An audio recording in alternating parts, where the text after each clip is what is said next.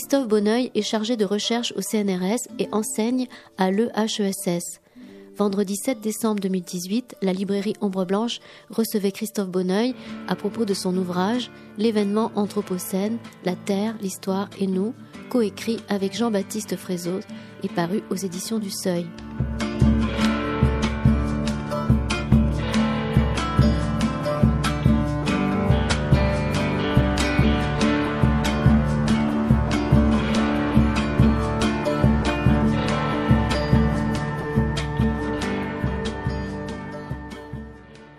Merci encore la librairie Ombre Blanche. Euh, alors, la librairie accueille aujourd'hui euh, Christophe Bonneuil. Alors, je voudrais dire que nous devons impérativement euh, terminer pour 5h30, 17h30, parce que Christophe ensuite sera au ring, où il va également animer à la fois une conférence juste avant une, représentation. Donc, quelqu'un dira un mot, je pense, euh, tout à l'heure. Donc là, aujourd'hui, l'annonce est faite sur l'événement Anthropocène. C'est un livre donc, de Christophe Bonneuil qui est sorti, je vais le présenter, en 2013.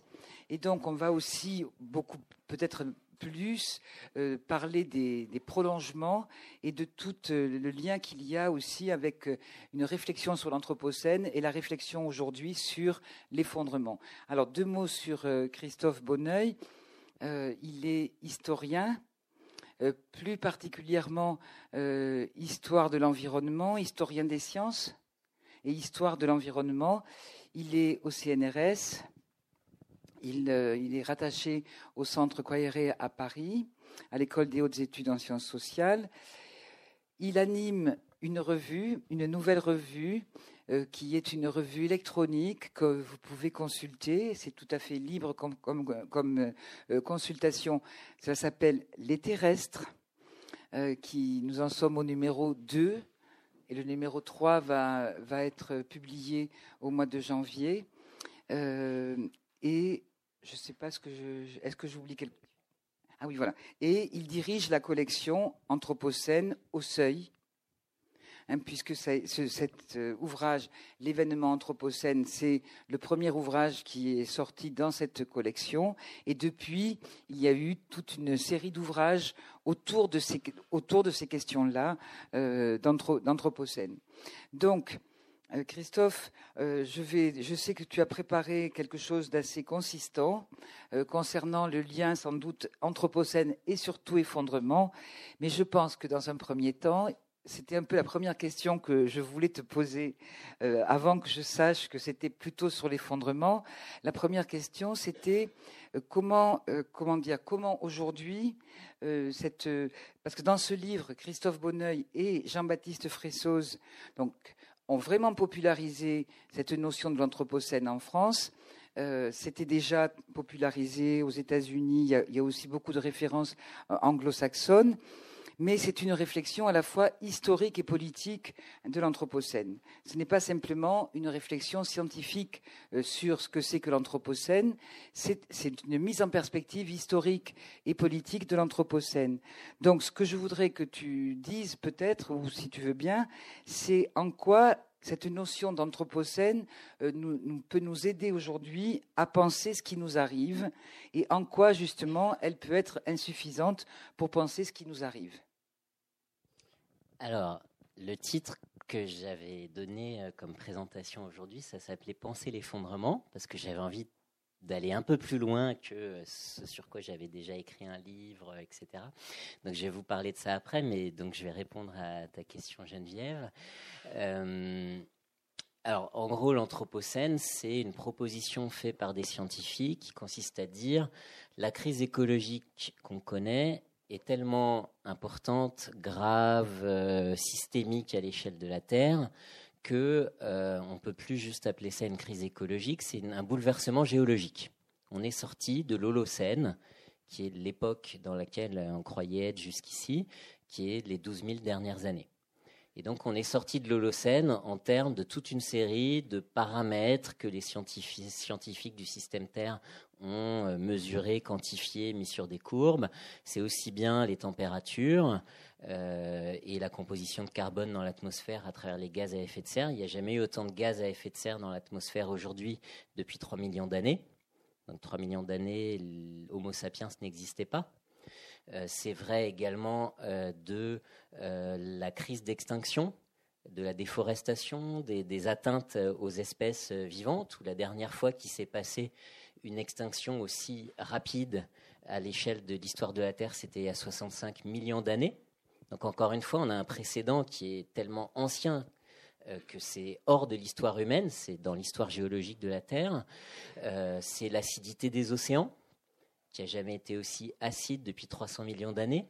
Or, l'acidité des océans, c'est ce qui fait perdre la coquille à tous les, euh, mollusques euh, et crustacés, euh, pardon, plutôt les crustacés marins. C'est ce qui fait fondre, enfin, qui, qui tue les récifs coralliens dans lesquels toute une partie de la biodiversité marine se reproduit. Donc, c'est extrêmement inquiétant pour la, biodiversité marine.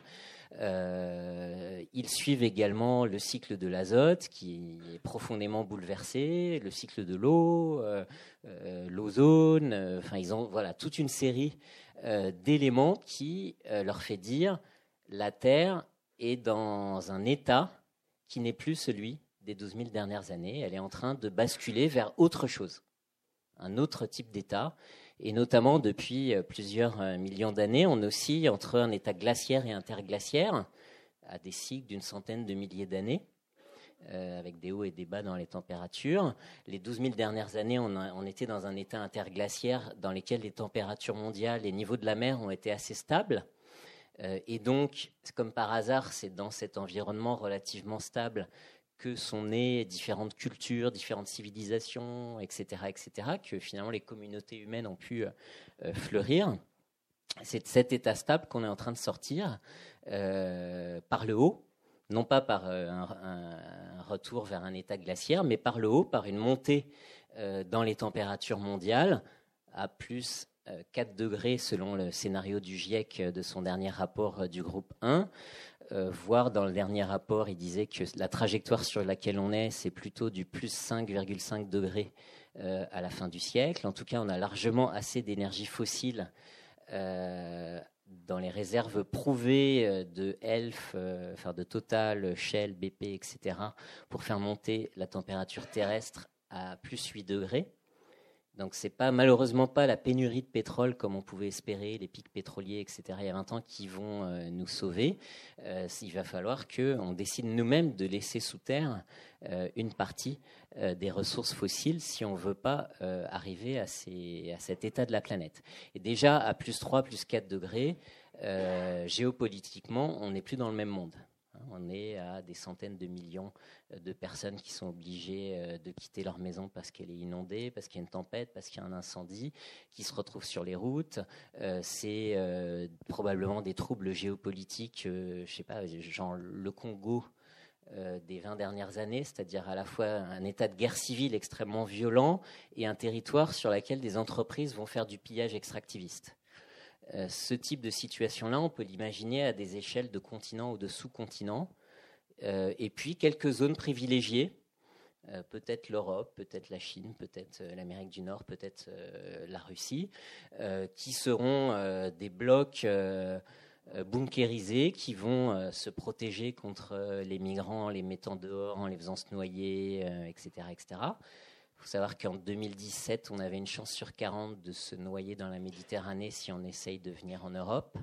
Et en 2018, c'est une chance sur 18. Donc on est déjà dans ce monde-là euh, de, riches forteresses qui se préservent euh, des catastrophes qui existent à l'échelle du reste du monde. Donc voilà, c'est du coup un autre monde, une autre géopolitique, d'autres types de rapports sociaux. C'est pas forcément euh, un monde démocratique. C'est peut-être un monde dans lequel, dans ces superpuissances bunkérisées, il y aura une alliance euh, des grandes multinationales et d'une élite militaire qui aura pris le contrôle de l'État euh, et où les citoyens seront domestiqués en échange d'une certaine prospérité, euh, d'un certain niveau de vie. Ils accepteront d'être super fliqués, de plus avoir le droit de manifester, etc., comme ça se fait dans déjà pas mal de pays euh, anciennement euh, démocratiques. voilà, tout ça, il n'y a pas besoin d'imaginer des grands scénarios catastrophiques du genre la fin de l'espèce humaine, etc je vais revenir là-dessus, pour que déjà cette perspective-là, simplement d'une planète dont euh, les, conditions d'habitabilité ont profondément changé euh, suffisent à bouleverser euh, l'équilibre social, politique et géopolitique. Donc, là, j'ai un peu dérivé. Je suis passé du constat des scientifiques à des enjeux géopolitiques et politiques, parce qu'effectivement, bien sûr, l'Anthropocène, c'est non seulement potentiellement une nouvelle époque géologique qui est en cours de discussion euh, et de validation controversée chez les, géologues euh, dans l'Union internationale des sciences géologiques, mais c'est aussi un nouvel état politique de la planète, c'est une redistribution des rapports de force, des nouveaux vainqueurs et des nouveaux vaincus. Pour la Russie, euh, ça peut être pas mal dans un premier temps, pendant quelques décennies, un réchauffement climatique. il y a des terres qui vont devenir des terres à blé qui ne l'étaient pas en Sibérie. Il y a l'Arctique qui se réchauffe, on va avoir accès à des nouveaux gisements d'énergie fossile, on va avoir le passage euh, des grands containers et des grands pétroliers, des grands gaziers qui vont passer euh, par euh, cette voie du Nord plutôt que par Suez, et on va gagner au moins plusieurs semaines sur le voyage. Du coup, euh, bah, ça fait toute une prospérité nouvelle, un nouveau Far West dans cette région-là. Il y a des milliards qui sont en train d'être investis par euh, les oligarques russes, euh, par des capitaux chinois pour construire des ports à grands coups de centrales nucléaires flottantes pour installer des nouvelles villes dans lesquelles il va y avoir des, des, nouvelles extractions de gaz et de pétrole. donc il peut y avoir des gagnants pendant un certain temps. On n'est pas forcément tous menacés, pas forcément tous dans le même bateau. C'est comme dans le Titanic, il y a des premières classes et puis il y a ceux qui n'ont pas les canaux de sauvetage.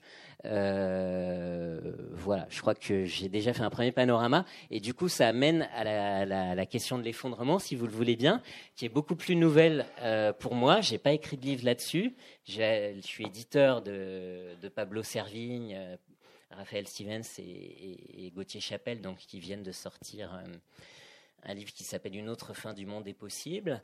Et simplement, comme euh, historien, comme chercheur euh, en sciences humaines et sociales, j'ai envie de réfléchir avec vous à cette question-là, à comment on peut la penser, à comment les intellectuels français euh, se positionnent par rapport à ces questions-là, de l'insoutenabilité de nos modèles de vie et de développement, de d'effondrement, euh, et euh, vous faire un panorama de une trentaine de livres qui sont sortis dans les 15 dernières années ou de voilà. Donc ça sera plutôt ça. J'ai pas un livre à promouvoir, et c'est ça que je vous propose peut-être dans une petite demi-heure. Euh, j'avais une introduction un peu écrite. Euh, je vais juste vous la lire et puis après sera. Alors c'est pas parce que Édouard Philippe parle du livre Effondrement. C'est le livre de Jared Diamond qui est sorti en 2006, euh, avec des trémolos social-darwinistes dans la voix. C'est pas parce que un gouvernement, après avoir choisi les riches et le capital, fait, et fait faire une indigestion de couleuvre à Nicolas Hulot, oppose aujourd'hui cyniquement aux Gilets jaunes euh, la question de la fin du monde versus la fin du mois, cette espèce de mise en scène comme ça euh, de deux grandes questions qui seraient euh, l'une contre l'autre. C'est pas parce que les livres de Pablo Servigne, Raphaël Stevens et Gauthier Chapelle, que j'ai le plaisir d'éditer, donc Comment tout peut s'effondrer et puis Une autre fin du monde est possible, suscitent un engouement assez incroyable que je pouvais pas imaginer il y a, il y a, quatre ans, presque générationnel, ou de, ça fait maintenant les manchettes des journaux, etc. Donc c'est pas pour toutes ces raisons-là que euh, la question de l'insoutenabilité euh, et de l'effondrement potentiel du modèle de société capitaliste industrielle serait nouvelle. En fait, elle a déjà euh, été discutée et c'est pas parce qu'il y a cette finalement instrumentalisation des questions d'effondrement par Édouard Philippe et compagnie, qu'il faudrait croire que c'est une nouveauté, qu'on fait face à un futur sublime et terrible, et qu'il faudrait perdre toute mémoire historique de tous les débats qui ont eu lieu ces dernières décennies et ces derniers siècles sur les limites de la planète, les limites de notre modèle de développement. je vais vous donner trois exemples début du XIXe siècle, Charles Fourier, un des précurseurs du socialisme, écrit dans un manuscrit de 1821, qui est publié un peu plus tard dans les années 1840, euh, un texte qui s'appelle Détérioration matérielle de la planète.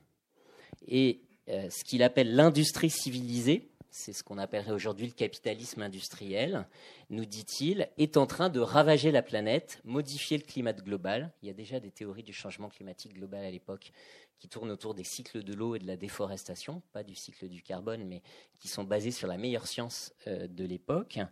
Et il nous dit finalement, les industrialistes, euh, la machine à vapeur, le modèle de l'usine et de la manufacture, tout ce que prône Saint-Simon, Jean-Baptiste Say, tout ça, euh, c'est du faux progrès, dit-il. Faux progrès.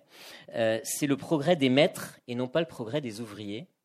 Et ce faux progrès est en train de provoquer des désordres climatériques, nous dit-il, qui dérèglent toute la planète. Bah, ce texte-là, évidemment, il peut paraître ésotérique, on n'a pas du tout les mêmes conceptions du fonctionnement de la Terre. Euh, ça ressemble presque à de l'alchimie, et parfois ses écrits, les passions, etc. Bon, la Terre qui a besoin de copuler. Euh, bon.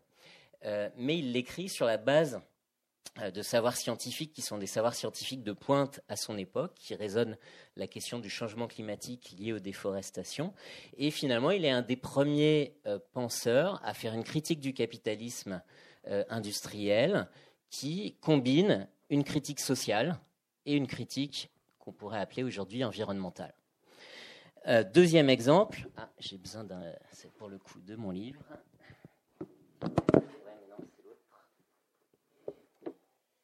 Gandhi, dans les années 20, écrit L'impérialisme économique d'une seule petite monarchie insulaire, l'Angleterre, tient aujourd'hui le monde enchaîné.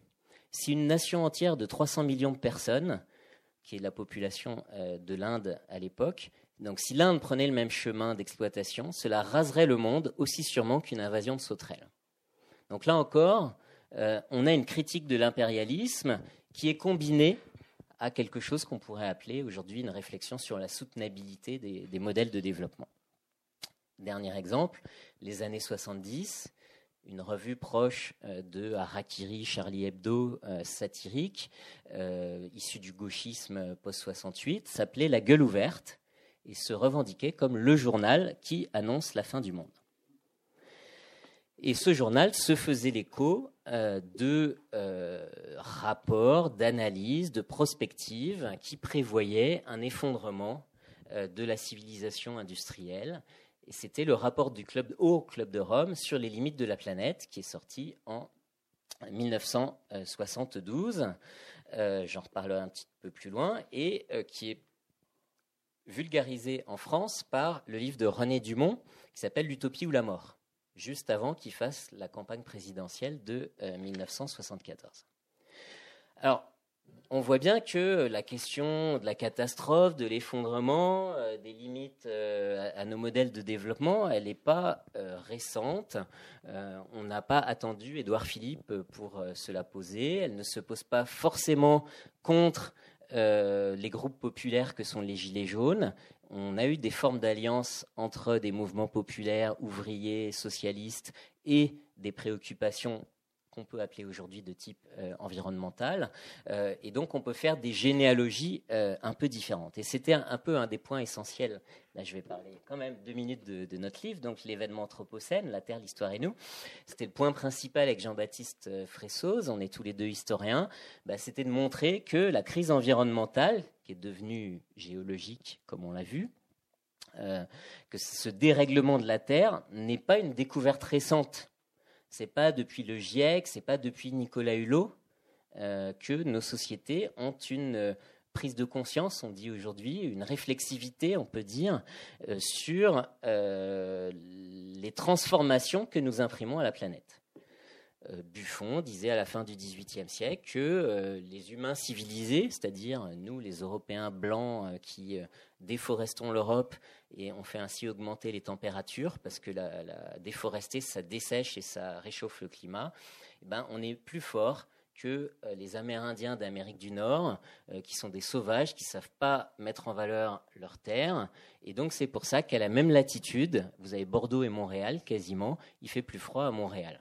C'est un grand débat du 17-18e. Pourquoi la même latitude, il fait plus froid en Amérique du Nord? Ben, La réponse des élites scientifiques et politiques du 17-18e siècle, c'est de dire bah, c'est des sauvages, donc ils n'ont pas assez réchauffé leur milieu. Donc, nous avons le droit de les coloniser pour améliorer la planète. Et Buffon, en 1778, dit l'humanité, nous sommes entrés dans l'âge de l'humanité. C'est exactement la définition de l'Anthropocène. C'est ces dernières euh, époques euh, de la Terre. Euh, et l'humanité peut régler la température de la planète au point qui lui convient. Donc on a le thermostat déjà, d'après Buffon, en 1770. On s'aperçoit aujourd'hui qu'on n'a pas vraiment le thermostat, on n'arrive plus trop à baisser la température. Mais donc cette idée que on transforme la Terre, elle existe depuis au moins le 18e. On n'est pas rentré dans euh, les destructions industrielles et les, dégâts de notre modèle de développement les yeux fermés sans le savoir. Il y avait, dès le début de l'industrialisation, des alertes Buffon était positif, mais à la même époque, vous avez Cadet Deveau, vous avez euh, Roche, un grand forestier, qui disent attention, euh, la destruction des forêts réchauffe le climat, détruit le sol, change les régimes hydriques. On a des climats pourris en ce moment. Il y a eu des étés, des hivers, il y a eu des mauvaises récoltes en, en 1815-1816. Attention, c'est parce que nous sommes en train de transformer la Terre. Hein, donc il y a déjà des alertes négatives sur notre agir sur la planète. Euh, et ça ne fait que se répéter depuis deux siècles. on les a oubliés. On croit qu'on est les premiers à s'apercevoir qu'on fait quelque chose à la Terre, mais il suffit de creuser un peu dans l'histoire des débats. C'est ce qu'a fait aussi le livre de Serge Audier qui s'appelle La société écologique et ses ennemis. Pendant 800 pages, il, il excave toute une pensée proto-environnementale dans les mouvements républicains, euh, socialiste, euh, féministe du 19e siècle. Euh, voilà, on est en train de s'apercevoir que ce n'est pas du tout un débat nouveau, que si on a bousillé la planète, c'est pas parce qu'on ne savait pas ce qu'on faisait.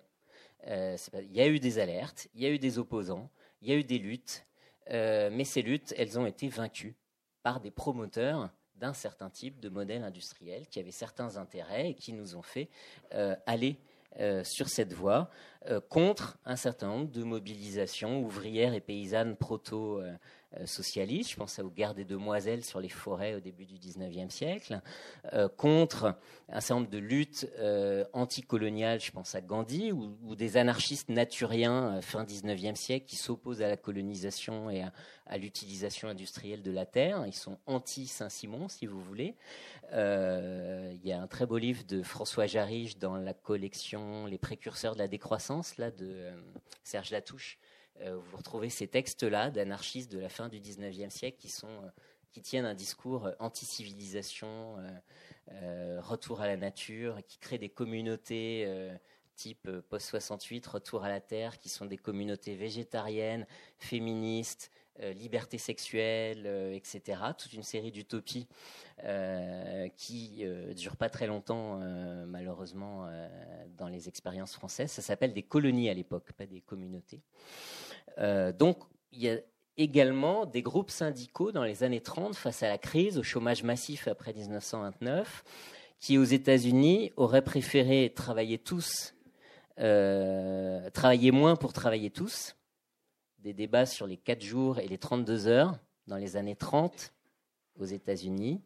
Euh, et qui vont être obligés de se plier dans ce qu'on appelle le compromis fordiste, euh, c'est-à-dire un compromis salarial où on travaille plus pour consommer plus. Vous travaillez plus, vous avez un certain niveau de vie qui vous permet d'accéder à la société de consommation. Ben, il y a eu un moment dans les années 30 où euh, des groupes importants du syndicalisme américain ont été opposés à ce qui allait devenir le paradigme majeur de régulation du capitalisme et de domestication des luttes syndicales euh, dans les années 30, 40, 50 autour de l'adoption d'un modèle consumériste. Donc voilà, on peut s'amuser. Euh, il n'y a pas un avant aveugle face aux problèmes des limites de la planète ou de l'effondrement, etc., et un maintenant qui serait éco-éclairé. Il n'y a pas un avant on ne savait pas, maintenant on sait, donc sous-entendu on est plus fort que dans le passé et puis ça va aller mieux. Quelque part, faire ça, se faire ce récit-là de la crise écologique, c'est se re-raconter le récit moderne. C'est le récit des Lumières. Avant, elles étaient dans l'obscurité, maintenant on sait. Finalement, paradoxalement, c'est refaire le récit progressiste, où le maintenant est toujours mieux que l'avant.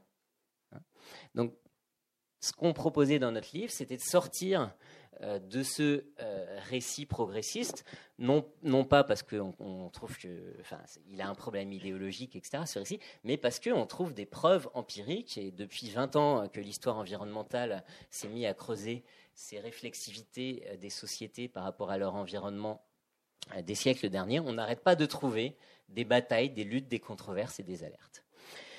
Donc il n'y a pas un avant et un après de la, modernité par rapport à la question écologique. Euh, il y a des temps modernes, depuis deux siècles, qui ont toujours été, à chaque moment, traversés de luttes, de conflits et d'alertes sur l'insoutenabilité existentielle, sociale et environnementale du capitalisme industriel. Donc voilà, ça c'est le premier point qu'on a fait dans notre livre, un point d'historien, remettre les pendules à l'heure, sortir d'un discours un petit peu euh, facile, présentiste et dépolitisant de, ce qui nous arrive, euh, en faisant comme si, tiens, on découvrait euh, le problème. Maintenant, c'est pas ça. voilà, premier point. Ça, c'est fait. Pourtant, si on regarde la production des sciences humaines et sociales, si on regarde la production de nos grands intellectuels français depuis les années 60, euh, les années 60, c'est ce que, les, notamment aux États-Unis, en Allemagne, en Inde, c'est la naissance d'un mouvement environnemental euh, important. Bah, si on regarde ce qui s'est passé en France chez nos intellectuels, on a l'impression que c'est seulement depuis peu d'années que euh, nos intellectuels français prennent au sérieux les questions écologiques et qu'avant, c'était un peu hors du radar et que des années 70 aux années 90, cette question a été mise à la périphérie de ce qu'était la vie intellectuelle dominante. En gros, il me semble qu'en français, si on enlève les traductions, traduction d'Ulrich Beck, traduction de Hans Jonas notamment, euh, il y a un seul intellectuel français relativement reconnu, il y a zéro prof au Collège de France par exemple, mais malgré tout, Michel Serres, Le contrat naturel en 1990, on peut dire, c'est l'intellectuel le plus connu qui a fait un livre très important dans cette période-là sur des questions euh, écologiques. Donc pour un Michel Serres, combien de silence ou de mépris de Foucault, de Canguilhem, de Bourdieu, de Michel Perrault, de Alain Badiou? C'est ça la question euh, qu'on peut se, poser. Il y avait deux bords quand même. Oui, il y avait deux bords. C'est pas un, intellectuel établi dans les institutions. Quand même. 1972, euh, La, planète, malade. C'est un très beau texte. 1972. Peut-être même 71, je ne sais plus. Euh, donc, en tout cas, il y a une sorte de refus euh, des sciences humaines et sociales de prendre au sérieux les alertes dans cette période-là, et notamment les alertes portées par le Club de Rome, le rapport sur les limites de la croissance, ce que je vous racontais sur Dumont, euh, la gueule ouverte, tout ça, c'est un petit peu dans un milieu écolo radicalisé. Il y a déjà les notions de décroissance avec Georgescu, Regen, etc évidemment, on va avoir notre Serge Latouche qui va porter ça, euh, qui va basculer du marxisme à, la décroissance dans les années 80-90. Mais Serge Latouche n'est pas un intellectuel qui va à l'Obs euh, tous les 15 jours, vous voyez.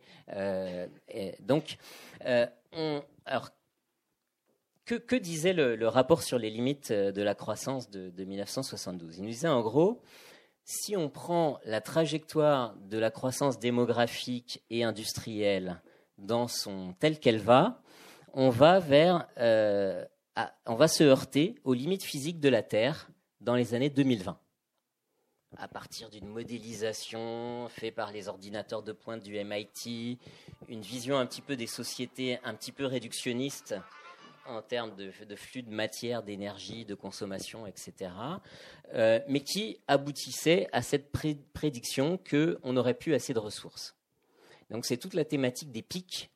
Le pic de pétrole américain, il est le moment où la production commence, annuelle commence à diminuer, il est atteint en 70 aux États-Unis. Et donc il pouvait servir de modèle pour penser à ce qui pourrait se passer à l'échelle mondiale. Effectivement, on a atteint le, pic de production du pétrole conventionnel euh, dans les années 2005 selon l'Agence internationale de l'énergie. Manque de bol, il y a eu euh, le non conventionnel, le offshore, euh, les gaz de schiste, etc., qui fait qu'on est encore dans une trajectoire d'augmentation de la production de ces énergies fossiles. du coup, cette alerte qui était, euh, qui était ambiguë. Hein. Elle était portée par des euh, technocrates, des, modernisateurs qui venaient des milieux de la cybernétique, financés par le groupe Fiat euh, à travers le Club de Rome. Donc on pouvait se dire, oulala, c'est un complot capitaliste qui veut nous obliger à serrer la ceinture. Et c'est ce que disait Chevènement à l'époque, c'est ce que disait toute une partie de la première gauche. en même temps, il y a eu des reprises tout à fait euh, émancipatrice, socialiste, éco-socialiste de ce discours-là du Club de Rome. Chez euh, qui était un socialiste euh, hollandais qui parlait de, qui était président de la commission à l'époque et qui voulait faire une grande planification écologique pour rentrer dans un état stationnaire de l'économie. Commission européenne. Bon, il, il s'est vite fait marginaliser. Euh, et il y avait René Dumont qui venait qui était un conseiller de Fidel Castro, plutôt marqué à gauche, euh, euh il avait signé des appels contre, pour la décolonisation, euh, tiers-mondiste, euh, et qui reprenait ses travaux du Club de Rome dans l'Utopie ou la mort, et qui disait, à partir de là, notre mode de vie en Occident des classes moyennes est insoutenable. Quand les Chinois auront deux voitures et un frigo comme euh, la bourgeoisie française, ça, ira pas, euh, la planète sera trop petite. Ça, c'est 73. Euh, et du coup, en faisant ça, il pointait deux choses. Il pointait le fait que derrière le compromis salarial, le compromis fordiste qui avait assuré une certaine paix sociale en Occident pendant la guerre froide pour stabiliser les ardeurs de la CGT et du PC face euh, à la menace euh, communiste de l'Union soviétique. On a lâché du lest, on a augmenté les salaires, on a fait accéder les ouvriers à un certain euh, mode de vie. Il y avait une course entre l'URSS et l'OCDE. Dans les années 60, l'URSS, elle faisait 5% de croissance. Ça faisait très peur aux économistes de l'OCDE. On avait peur d'être dépassé économiquement par la croissance de l'URSS. Hein. Donc il y avait une course des deux côtés, dans les deux camps, à la croissance pour assurer la paix sociale de part et d'autre. Par exemple, en RDA, euh, comme ils étaient plus près de l'Allemagne fédérale, ils ont eu droit à plus de voitures que euh, dans d'autres endroits euh, du bloc de l'Est.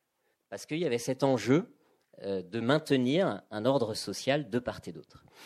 ce que nous dit Dumont, c'est que ce modèle de consommation qui avait fait le compromis social accepté par les syndicats, accepté par la gauche, etc., est insoutenable. Il est basé sur l'exploitation des paysans d'Afrique de l'Ouest, sur l'exploitation des mineurs de Bolivie, etc., etc. On consomme plus qu'une planète. je retraduis euh, en termes de la notion d'empreinte écologique qui n'était pas encore présente euh, en tant que métrique à l'époque euh, de Dumont, mais en gros, c'est ce qu'il nous disait. Donc notre mode de vie, notre prospérité, notre type de compromis politique pendant les Trente Glorieuses se fait sur le dos de la périphérie de la planète. Et ça, ça amène à quelque chose qui a été retravaillé euh, ces dernières années, à la croisée euh, du marxisme, euh, de la notion d'échange inégal qui venait de Samir Amin, Arrigui Emmanuel, etc., qui était compté en heures de travail il y avait des échanges inégaux dans le commerce international. Les Français achetaient finalement beaucoup d'heures de travail d'un paysan sénégalais en achetant euh, de l'huile d'arachide, euh, tandis que le paysan sénégalais devait travailler de plus en plus pour s'acheter une heure de travail d'un ouvrier français s'il s'achetait un transistor. Hein, c'était comme ça que les marxistes, dans les années 70, parlaient d'échange inégal et de dégradation des termes de l'échange entre le tiers-monde et les pays riches occidentaux. Bah, depuis 15 ans, une série d'historiens et d'économistes essayent de retracer les flux de matière et les flux d'énergie dans le commerce international depuis deux siècles euh, pour voir s'il n'y a pas aussi un échange inégal en termes écologiques dans ce qui s'échange entre les pays riches et les pays de la périphérie de ce que Wallerstein appelait euh, les systèmes mondes. Et donc on s'est mis à mesurer et à essayer de voir s'il n'y a pas un échange écologiquement inégal euh, qui se joue euh, et c'est donc l'histoire du capitalisme et ses systèmes mondes. D'abord, les cités euh, italiennes qui financent l'expansion ibérique vers l'Amérique au, XVe siècle, XVIe siècle. Ensuite, c'est la Hollande qui est la puissance la plus importante avec le plus haut PIB au XVIIe siècle. Ensuite, c'est l'Angleterre qui domine le monde au milieu du, XIXe. Ensuite, ce sont les États-Unis. À chaque fois, au cœur du système capitaliste dans ces différentes époques, on a un pays un peu différent, puis autour de lui, on a un bloc hégémonique que Wallerstein appelle le centre, qui réalise des échanges, voire euh, des, appropriations via la colonisation, avec le reste de la planète qu'il appelle la périphérie. Dans cet échange-là, est-ce qu'il n'y a pas euh, un échange inégal en termes écologiques? Est-ce qu'on ne draine pas les meilleures ressources du monde et est-ce qu'on n'exporte pas les euh, déchets et les problèmes vers la périphérie de la planète? Si vous regardez les gaz à effet de serre, on a exactement ça. C'est-à-dire que depuis euh, un siècle, les pays riches accumulent de l'énergie extrêmement pratique sous la forme du pétrole. C'est très dense, c'est hyper efficace, il n'y a rien de mieux pour se déplacer, notamment, euh, pour l'instant. et on accumule des infrastructures, des universités, euh, dans nos villes et dans nos territoires. Et qu'est-ce qu'on balance vers le reste du monde? Du dioxyde de carbone dans l'atmosphère qui provoque des inondations en Inde, euh, des tempêtes aux Philippines euh, et des incendies, je ne vais pas dire en Californie parce que c'est un pays riche, mais bon bref, aussi en Californie. donc, on externalise des dégâts de notre modèle de développement qui a tendance à toucher plus fortement les plus fragiles des pays euh, les plus euh, périphériques, même si ça nous touche euh, également, mais de façon moins importante. Donc voilà, c'est ça l'idée de l'échange écologique inégal qui finalement était déjà sous-jacente dans la façon dont René Dumont s'est réapproprié le travail du Club de Rome. Donc c'était quand même déjà des choses très très intéressantes qui questionnaient les stratégies de la gauche de l'époque. En gros, Dumont nous disait euh, le, vrai prolétaire, c'est le paysan du Sud. C'est pas l'ouvrier de chez Renault qui déjà euh, gagne euh, un salaire qui lui permet d'avoir une voiture, par exemple.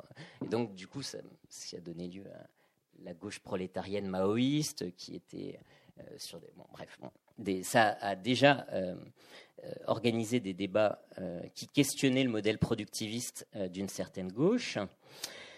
Alors, pourquoi on a oublié ces débats quand aujourd'hui on parle d'effondrement Quelques militants s'en souviennent, quelques historiens s'en souviennent, mais euh, quand Édouard Philippe parle d'effondrement, il ne parle pas de René Dumont, qui l'avait déjà bien dit, et qu'on aurait dû passer à l'écosocialisme. Ce que disait René Dumont. Donc, pourquoi cette amnésie? Pourquoi il y a eu une période des années 70 aux années 90 où ces alertes-là ont été enterrées, marginalisées, ridiculisées pour moi, il y a deux paramètres.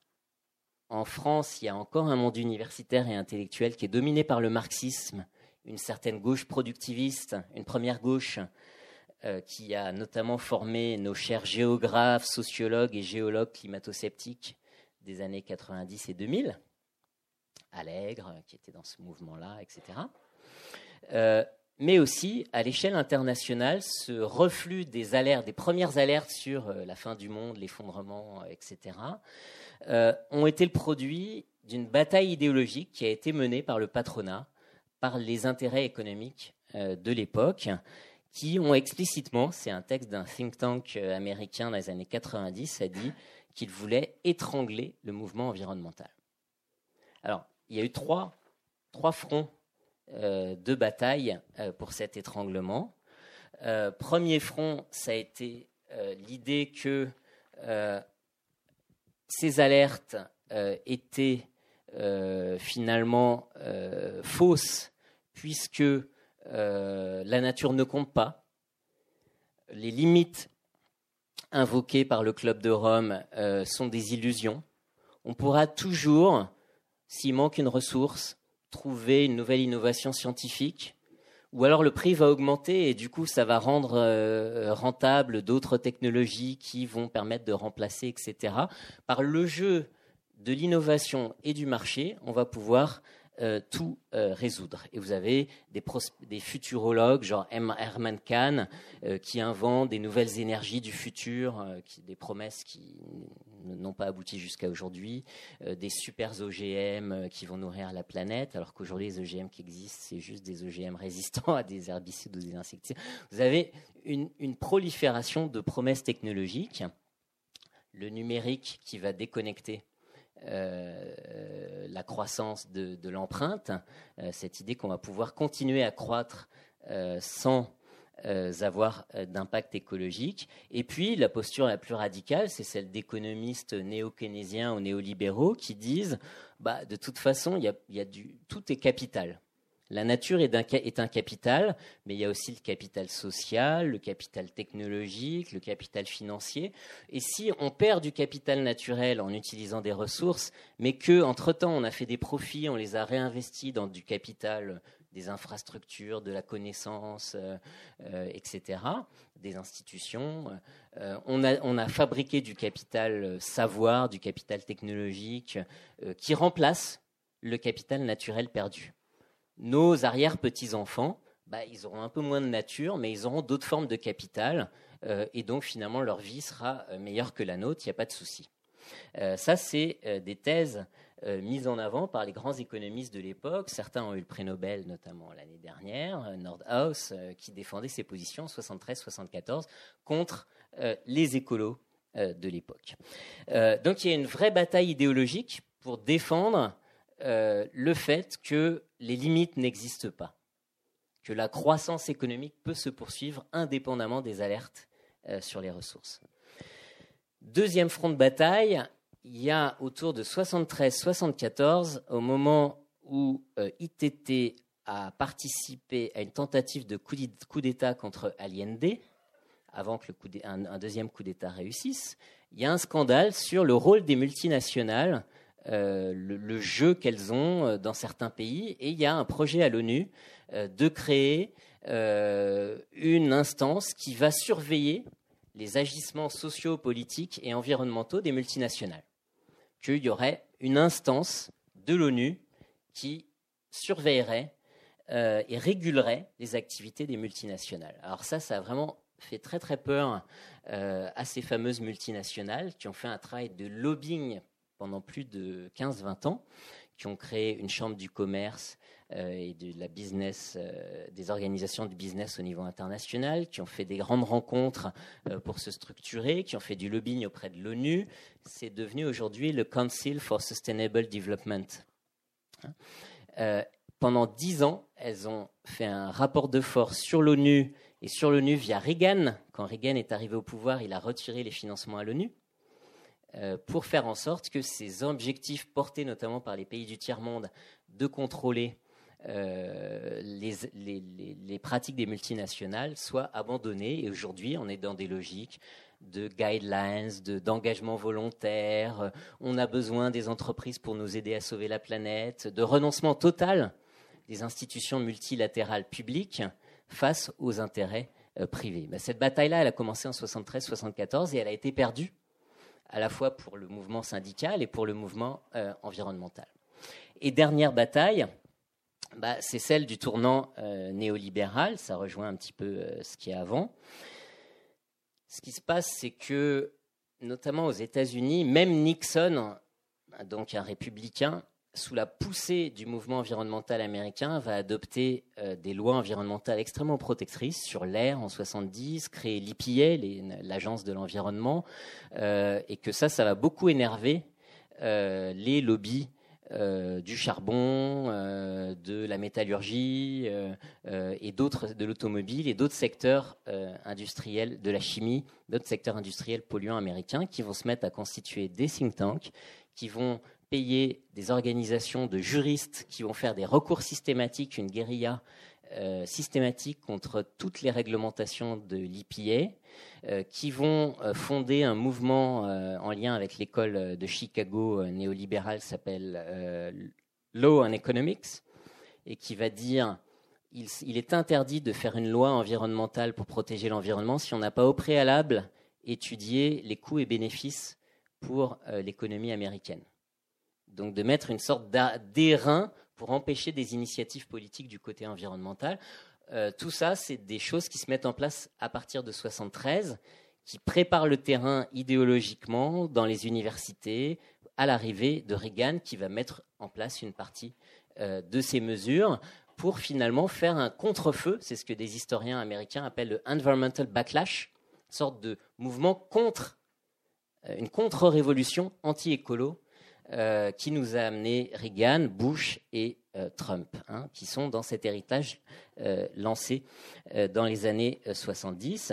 Et en fait, après le choc pétrolier de 73, il va y avoir une nouvelle stratégie qui a été décrite par David Harvey d'un nouvel impérialisme américain, de recréer une nouvelle forme de compétitivité américaine par l'investissement dans la propriété intellectuelle, la haute technologie, euh, par euh, la sécurisation des ressources au plus bas prix possible en prenant contrôle euh, du Moyen-Orient d'une façon plus importante et de stabiliser un ordre social néolibéral de la façon suivante. En gros, on va se mettre à payer les gens beaucoup moins, une partie de la valeur, de la richesse produite va plus aller vers le capital et moins vers le travail, mais on va maintenir un certain niveau de vie et de consommation aux populations euh, des classes populaires et moyennes américaines par l'endettement et par la consommation de produits pas chers.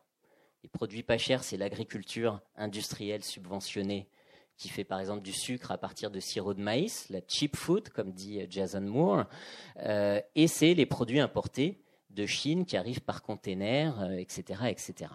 Et finalement, c'est un, autre type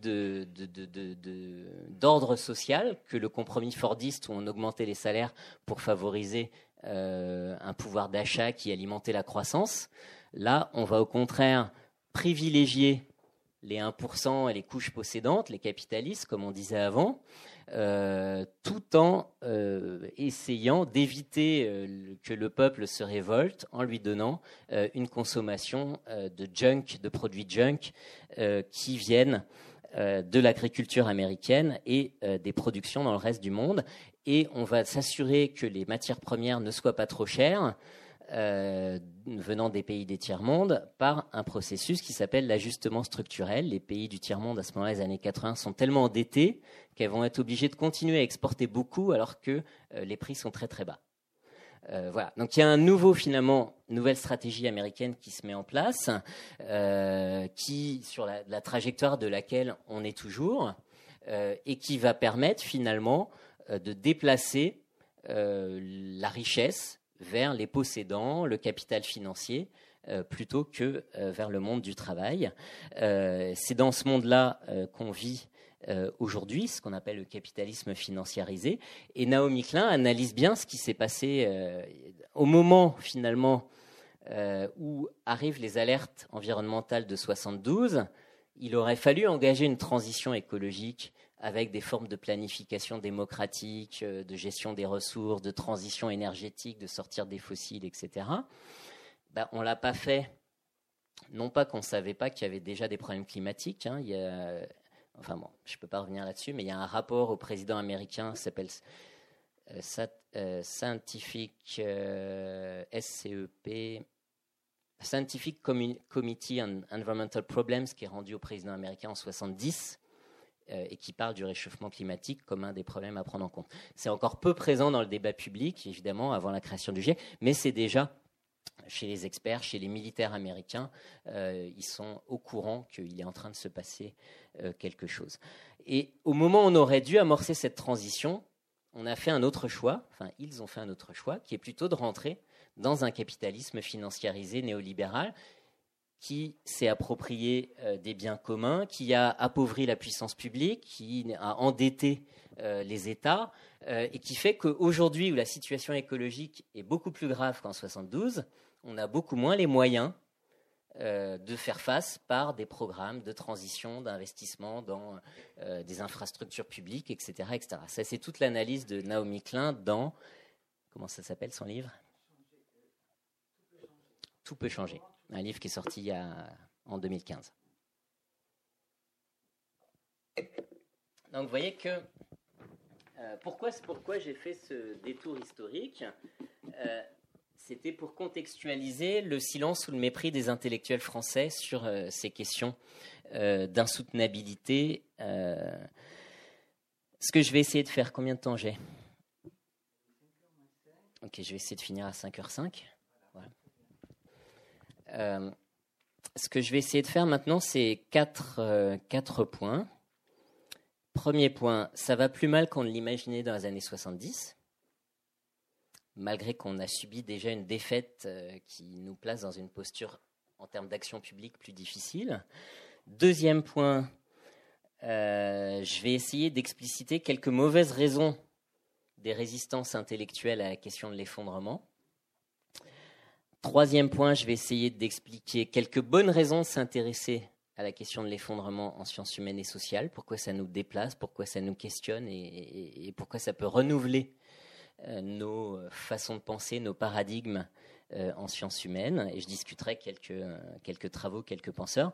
Euh, et pour finir, je discuterai comment, malgré tout, il ne faut pas se laisser subjuguer par un certain sublime dépolitisant euh, qu'il y a autour de cette idée d'effondrement au singulier. Euh, et qu'il faut essayer de le penser euh, politiquement, cet effondrement. ces effondrements, on va y revenir. Alors, la première partie, c'est ça va bien plus mal que on le pensait dans les années 70. Dans les années 70, l'essentiel des alertes portait sur les ressources, donc des limites, des limites stock. Quand on les épuise, puis il n'y en a plus, bah, qu'est-ce qu'on fait? Aujourd'hui, notamment avec la question euh, du changement climatique, mais c'est aussi vrai sur l'effondrement d'écosystèmes, euh, on s'aperçoit qu'il y a des, frontières qu'on peut transgresser, on peut aller au-delà de ce qui euh, serait raisonnable, mais on s'en aperçoit après qu'on les a transgressées. Euh, c'est ce qu'on appelle les planetary boundaries dans un certain nombre de publications scientifiques euh, depuis 2009. Euh, et donc, ce sont des limites d'équilibre du système Terre, d'équilibre des écosystèmes, des limites flux qui sont souples. On peut les dépasser sans être arrêté. Et après, on doit gérer des, basculements, des, basculements assez violents potentiellement. Donc, est arrivé, c'est le cas de si les insectes disparaissent euh, trop fortement et qu'on n'arrive plus à polliniser euh, nos plantes et nos arbres fruitiers, qu'il faut le faire à la main, ça va coûter cher. Ce genre euh, de, basculement, ou alors à partir d'un certain stade, le coût du changement climatique peut se retrouver politiquement et économiquement extrêmement grave. Donc finalement, euh, il y avait une erreur dans euh, ces écolos des années 70 et le Club de Rome. En gros, ils pensaient que grâce à l'épuisement des ressources, on allait s'arrêter. Or, aujourd'hui, malheureusement, on sait qu'on a assez de ressources pour bousiller la planète d'une façon extrêmement violente. Et donc, il va qu'on s'arrête par nous-mêmes.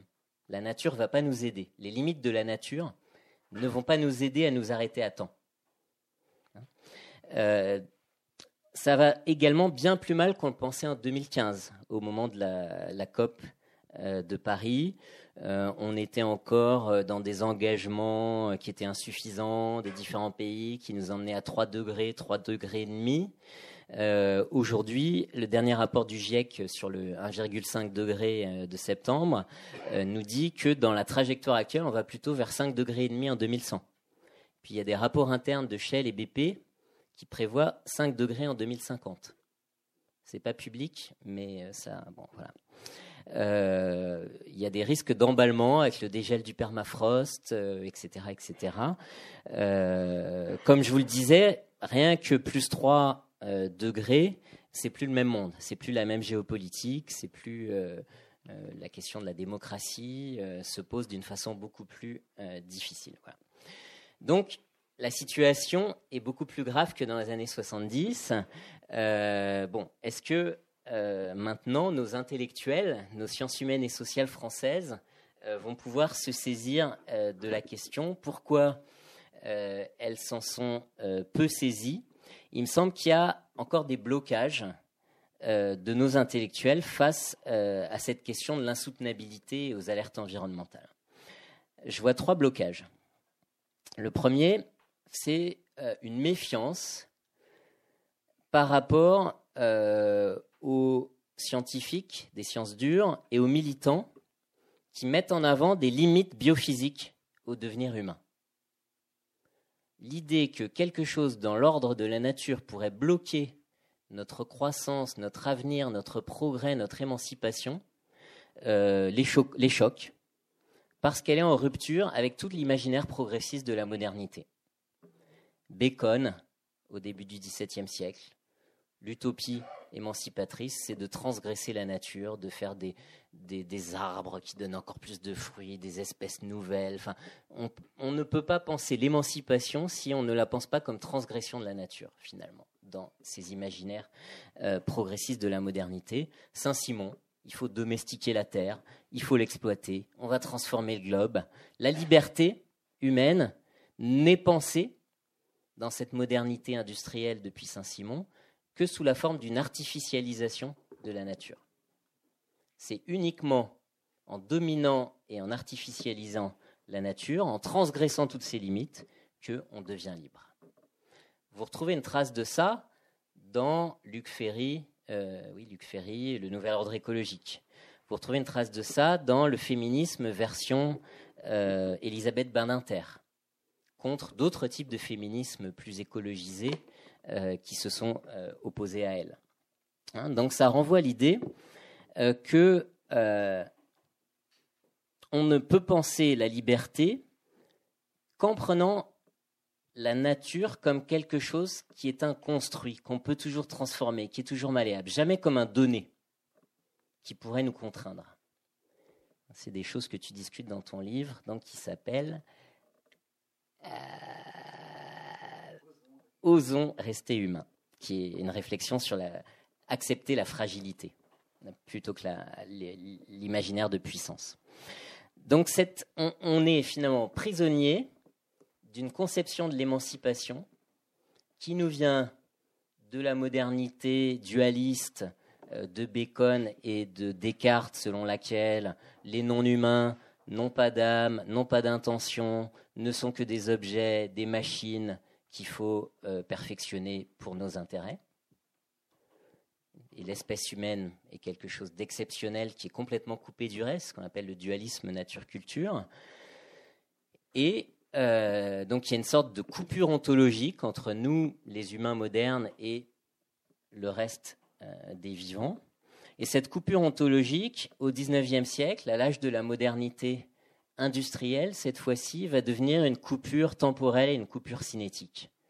On va dire, la Terre est très très vieille, elle a des millions d'années. C'est la géologie de Lyell. Nous, les humains, on est plus récents donc c'est le moment où on s'aperçoit qu'il y a une disjonction. Les humains sont arrivés tard dans l'histoire de la planète. Il y a d'un côté l'histoire très lente de la géologie, et il y a l'histoire humaine plus récente et plus rapide. Et donc à l'échelle des humains, la Terre est très lente, voire statique. Lyell en géologie, la notion de gradualisme. Darwin, certes, les, êtres vivants évoluent, mais ils évoluent à une échelle tellement lente que, à l'échelle humaine, c'est statique et on se met à concevoir la Terre comme un magasin de ressources. D'ailleurs, le mot ressources au Moyen Âge a un sens extrêmement dynamique. C'est ce qui ressurgit, ce qui ressuscite. Et à partir de la fin du XVIIIe, il change de sens dans les dictionnaires, dans les usages. Ça devient un stock d'objets inertes.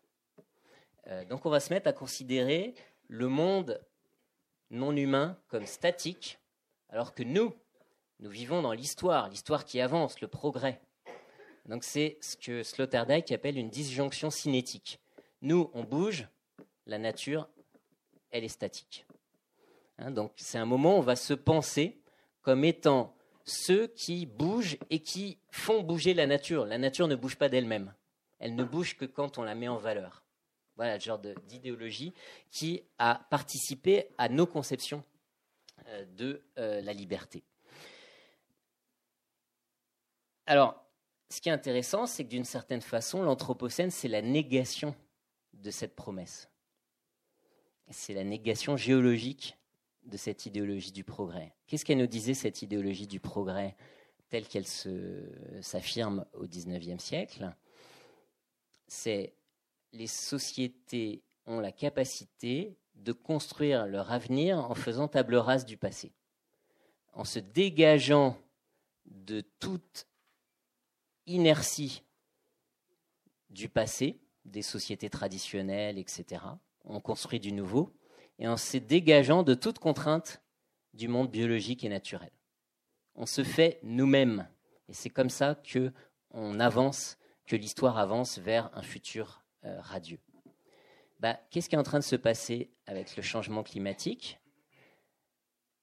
Ce que sera la hauteur des océans en 2200, mettons, elle ne, sera pas, ce que je vous dis, c'est un raisonnement qui est fait par Andreas Malm, qui est un éco-marxiste qui a écrit deux, trois livres euh, traduits en, français, Capitalocène contre l'Anthropocène notamment. Euh, il dit, ben, la hauteur des océans en 2200, elle ne sera pas décidée par les, les humains des années 2180. Ils ne vont pas forger leur avenir. La hauteur des océans en 2200, elle est déterminée par nous aujourd'hui, le type de choix technologique, politique, euh, économique qu'on fait.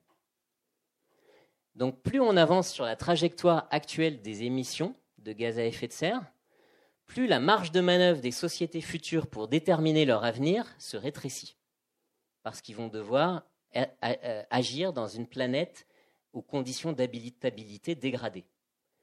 Et donc, plus on avance vers le futur, plus le futur se referme. C'est exactement le contraire de l'idéal euh, du progrès du 19e siècle.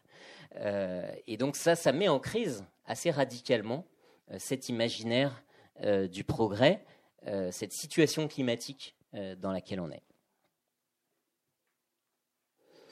Bon, je vais m'arrêter là sur le premier blocage. Donc le premier blocage, c'est le fait de...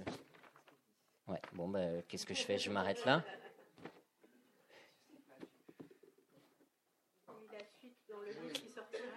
Ouais, voilà. Je, vais vous dire simplement les deux autres euh, blocages. Je vais juste faire le petit plan. Euh, le deuxième blocage, c'est l'idée que tout discours sur les limites de la planète ou sur les possibilités d'un effondrement serait intrinsèquement réactionnaire. on pourrait y revenir. Pourquoi c'est faux? Pourquoi il n'y a pas eu des... Walter Benjamin, c'est quelqu'un qui lance des alertes sur l'effondrement et pourtant c'est un socialiste révolutionnaire. C'est pas un réac, c'est pas Malthus. Donc c'est un peu trop facile de qualifier les discours sur l'effondrement comme étant fondamentalement, intrinsèquement euh, réac, euh, proto-fasciste, proto-vichiste, retour à la terre ou je ne sais pas quoi. Bon, là voilà, je suis obligé d'aller vite. Et le deuxième blocage qu'on rencontre chez nos intellectuels français, c'est euh, l'idée que parler d'effondrement, c'est déjà faire appel à la peur, mobiliser l'affect de la peur, donc des émotions, donc de l'irrationnel, donc du millénarisme, alors ça, ça ne va pas avec la rationalité à la française. Hein, c'est tout de suite aller vers quelque chose qui nous emmène vers euh, quelque chose de fascistoïde. Dès qu'il y a la peur, il y a de la dérive euh, euh, vers des choses pas, très glorieuses. Hein, c'est un affect qu'on considère comme un affect politique extrêmement dangereux. Or, en fait, la peur, qu'est-ce qu'elle exprime? Elle exprime un besoin de sécurité. Le besoin de sécurité, est au cœur du projet socialiste depuis le XIXe siècle. Protéger les travailleurs, protéger la société contre les dégâts du capitalisme irrégulé, les accidents du travail, le besoin de sécuriser la vieillesse avec la retraite, etc., sont des réponses aux risques et aux incertitudes et aux insécurités de la société industrielle, et le socialisme a inventé des sécurités. Euh, donc pourquoi ne pas penser cette question euh, de l'effondrement sous cet angle-là, de nouvelles formes de protection de la société, du lien social, de la solidarité, etc. Donc encore une fois, on n'est pas obligé de penser euh, cet affect de la peur comme foncièrement négatif et dangereux. Il y a même tout un courant écoféministe euh, qui dit cette peur-là, euh, et cette irrationnel-là, cette colère-là, au lieu de la cacher, d'essayer d'avoir l'air rationnel pour avoir le droit de parler de la question écologique dans l'espace public, exprimons-la, partageons-la dans des groupes qui se soutiennent, qui se font confiance, qui pleurent ensemble s'il le faut. Ça s'appelle le travail qui relie. C'est mis au point par Johanna Messi, une écoféministe des années 80, dans des groupes antinucléaires. Et à partir de ce travail de mise en commun des peurs, de les partager, de les déposer, de les métaboliser, on les transforme en actions politiques, en un groupe plus fort, qui a plus confiance les uns dans les autres et qui est capable de mener des, actions de désobéissance ou de contestation plus fortes. Donc le, le passage par le deuil, la peur, etc. C'est aussi quelque chose qui est montré dans le livre de, Pablo Servigne, euh, Raphaël et Gauthier. C'est absolument, enfin, c'est en rupture par rapport à un certain imaginaire rationaliste de la gauche, mais c'est pas forcément inintéressant du point de vue des luttes politiques telles qu'elles peuvent exister dans certains milieux, y compris altermondialistes. Maintenant, il y a des tentes où on fait des massages pour prendre le soin des uns, les uns des autres euh, dans euh, des manifs. et cette question du soin euh, de gérer la peur, euh, sont des choses qui sont importantes à partager dans des milieux euh, militants. Du coup, je m'arrête là et je termine simplement pour simplement dire, malgré tout, la façon dont le Club de Rome, Jared Diamond, Yves Cochet en France ont présenté l'effondrement, ça va pas nous arriver comme ça. Ils le présentent d'une façon qui est infrapolitique à mon avis.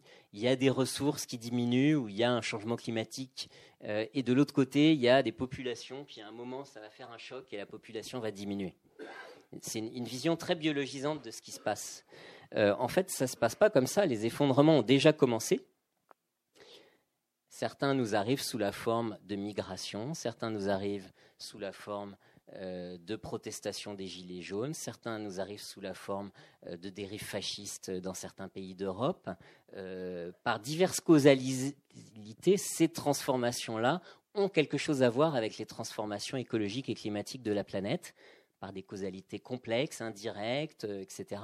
mais donc on, a déjà, on est déjà en train de vivre des effondrements, mais ces effondrements ne ressemblent pas à l'effondrement des naturalistes ou à l'effondrement de ces alertes euh, un petit peu technocratiques et biologisantes que nous faisaient euh, ces auteurs.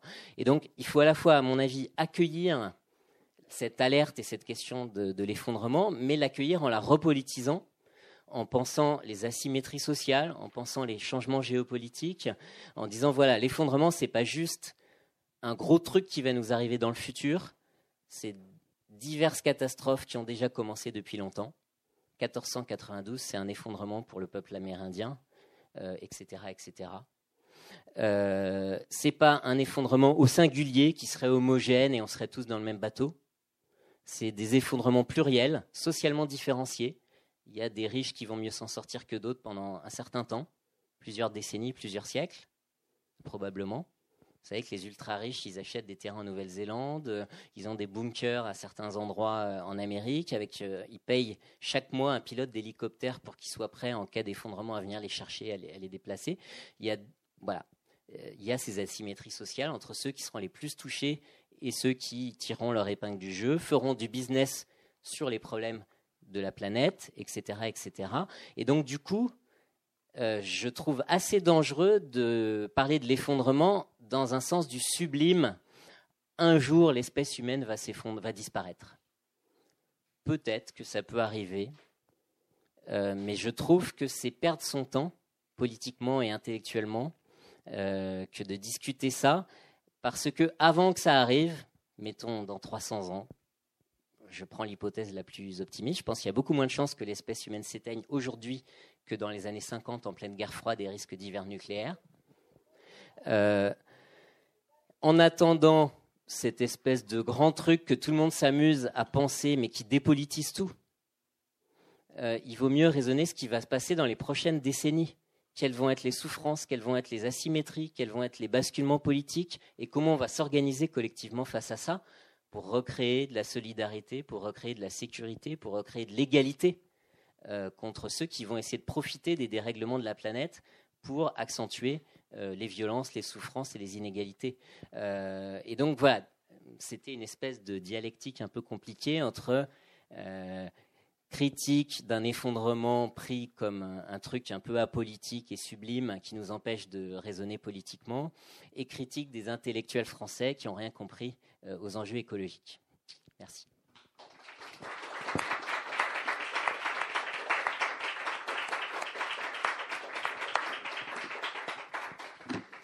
Alors, il nous reste un quart d'heure pour que vous puissiez euh, soit euh, témoigner, soit euh, demander un éclaircissement. Bon, merci beaucoup. Je, voudrais quand même dire que vous êtes peut-être un petit peu injuste avec l'intellectualité française, c'est-à-dire qu'il n'y a pas eu quand même qu'un livre de Michel Serres. Il y a eu Bourdieu, ça a été dit, il y a quand même eu toute une lignée, c'est quand même faire fi de Charbonneau, de Ellul, de Illich, de, André Gors, tout ça simplement, simplement on les a pas trop euh, ni lus ni entendus, mais il y a quand même une lignée là de, gens qui ont quand même euh, été, voilà, et, quelques autres, peut-être d'une certaine façon, Castoriadis, euh, voilà. Après, ce que je trouve vraiment très intéressant, euh, euh, c'est qu'effectivement, il, risque fort de ne pas y avoir un, grand effondrement avec un grand E, effectivement, et ça va être euh, larvé, enfin très progressif, et ça, a déjà commencé. donc le changement climatique, c'est aussi une généralisation possible de la barbarie. Donc je pense qu'il faut communiquer là-dessus. Et la démocratie est en danger aussi pour ça dans les décennies qui viennent. Et, donc défendre les droits humains est, très important. Je pense que c'est sous ce biais-là peut-être qu'il faut communiquer maintenant. C'est-à-dire que pendant longtemps, vous l'avez dit, on s'est dit qu'il fallait pas trop catastropher. Hein, euh, Dupuis, qui, qui, aussi a parlé de catastrophisme éclairé. Je pense que là, malheureusement, on est au pied de l'iceberg ou du mur, suivant la métaphore qu'on veut prendre. Et peut-être qu'il faut partir vers des choses un peu dramatiques et avoir un récit qui soit aussi catastrophique, puisqu'il correspond à la réalité. Euh, voilà, donc le combat aussi des droits humains est très important. Je pense qu'il faut le coupler à ça, à la démocratie qui est en danger. Et euh, alors, moi j'ai l'impression qu'on est à la croisée des chemins là, après ces 30 années néolibérales. Et euh, moi, ça fait un moment que je vois deux grandes possibilités pour le cycle suivant. C'est soit des années brunes, nationalistes, et c'est ce vers quoi on a l'air d'aller, soit plus écologiques, plus coopératrices. Alors voilà, on est peut-être à, à la, croisée des chemins. Est-ce que est-ce que vous êtes d'accord avec ça? Sur les, droits humains, euh, normalement, euh, si elle n'est pas annulée, euh, faute de, personnes, il y, a, juste après vous que, je vais essayer d'animer une, une, conférence très intéressante sur les droits humains. Voilà. Bon, merci Christophe, merci à vous tous et toutes. Et bon, le débat peut continuer au théâtre Garonne, si vous le, au théâtre, pardon, au ring, excusez-moi, peut, peut se continuer au ring. Euh, autour de la, nouvelle conférence de Christophe et ensuite la pièce de théâtre.